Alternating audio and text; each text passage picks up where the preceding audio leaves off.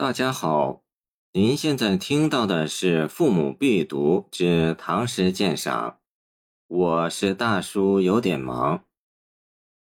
代北周老翁答，张卫。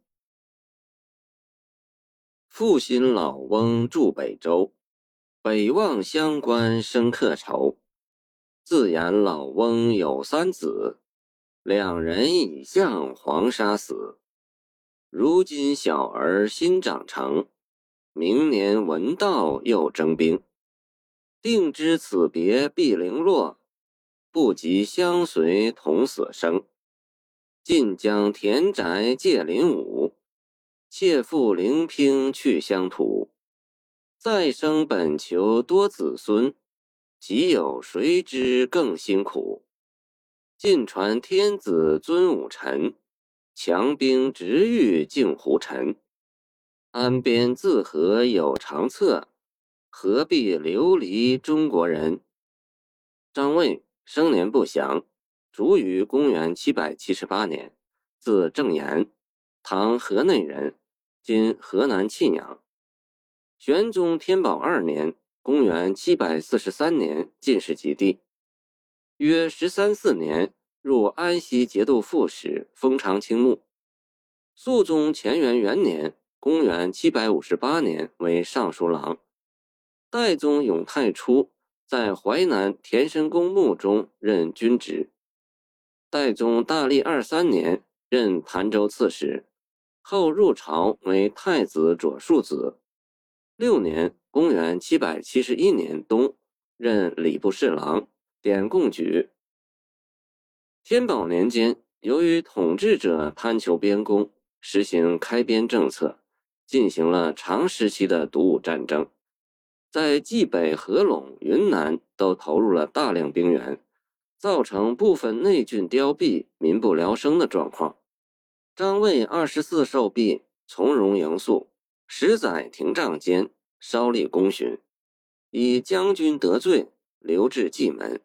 见原新闻房。唐才子传对独武战争给人民带来的痛苦有着真切的体会。代北周老翁达作于天宝十二年前，唐殷藩《和岳英灵集》已提到此事，是最早揭示这一严重社会问题的诗作之一，可与杜甫《兵车行》并读。诗写作者路遇一位负心的老人。因为关切而引起彼此交谈，从交谈中得知，老翁原是北方人，为了保全身边唯一的儿子的性命，躲避要命的兵役，才流离他乡下力为生的。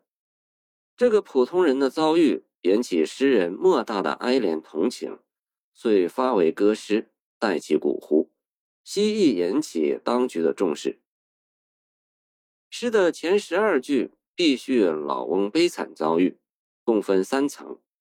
一层说老翁是北地人士，唐无北周，此当泛指。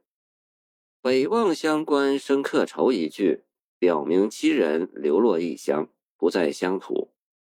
客愁云云，表明是有家难回。又说老翁有三个儿子，其中两个都是当兵阵亡的。这是客愁之外的又一重悲痛。第二层叙老翁第三子刚刚成人，又面临当兵的危险。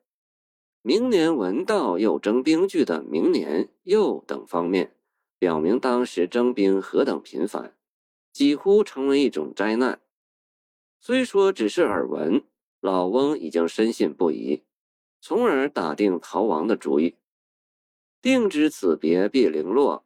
不及相随同死生，守在乡土，骨肉分离是死；逃往地方，流离失所，大不了也是死。与其分离而死，不如死在一处。客观平淡的叙述中有足悲者。第三层写流离他乡的辛苦。本来柏有田宅，因为要逃亡，只好贱让给同乡四邻。人们不是说多子多福吗？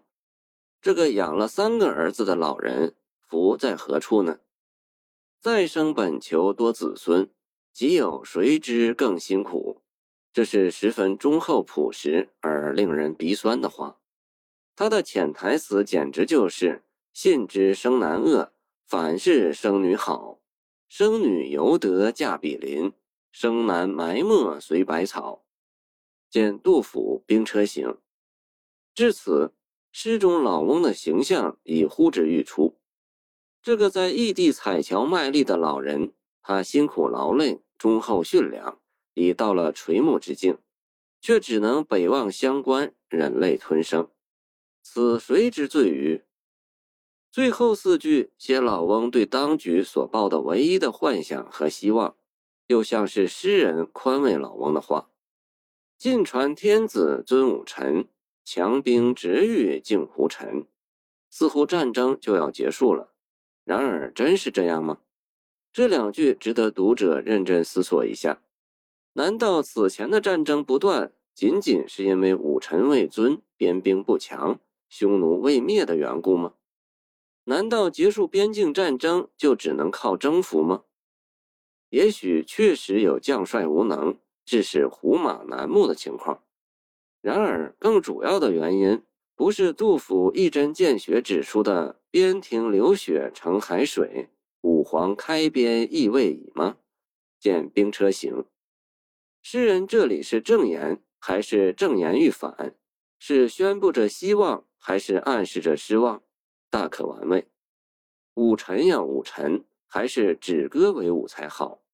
无怪乎诗人最后大声疾呼：“安边自和有长策，何必流离中国人？”这是质朴的呐喊，是为民请命的正义的呼声。这声音虽然不能唤醒沉醉的玄宗，却赢得后人肃然起敬。谢谢您的收听，欢迎您继续收听我们的后续节目。如果你喜欢我的作品，请关注我吧。